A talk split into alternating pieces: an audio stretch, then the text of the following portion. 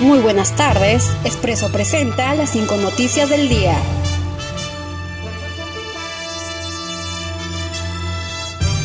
Minsa garantiza el abastecimiento de oxígeno medicinal en todos los hospitales del Perú.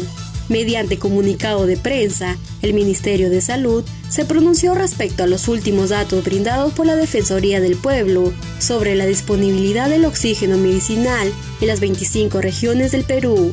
La entidad de salud aseguró que hay abastecimiento del medicamento para pacientes con COVID-19 en todos los hospitales del país. Encuentran restos de helicóptero de Fuerza Aérea del Perú que trasladaba productos Caliwarma.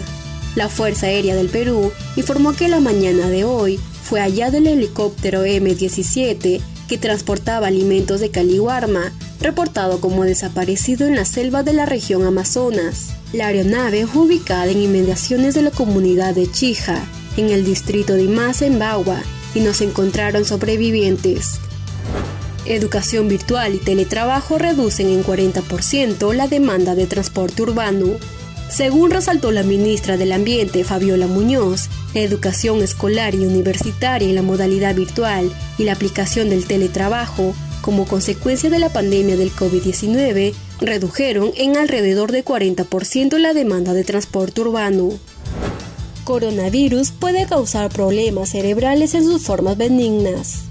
Según los estudios médicos de la Universidad de Londres, los problemas cerebrales causados por la COVID-19 desde alucinaciones a accidentes vasculares mortales, podrían ser más habituales de lo que se creía hasta ahora y afectar incluso a los pacientes con síntomas benignos.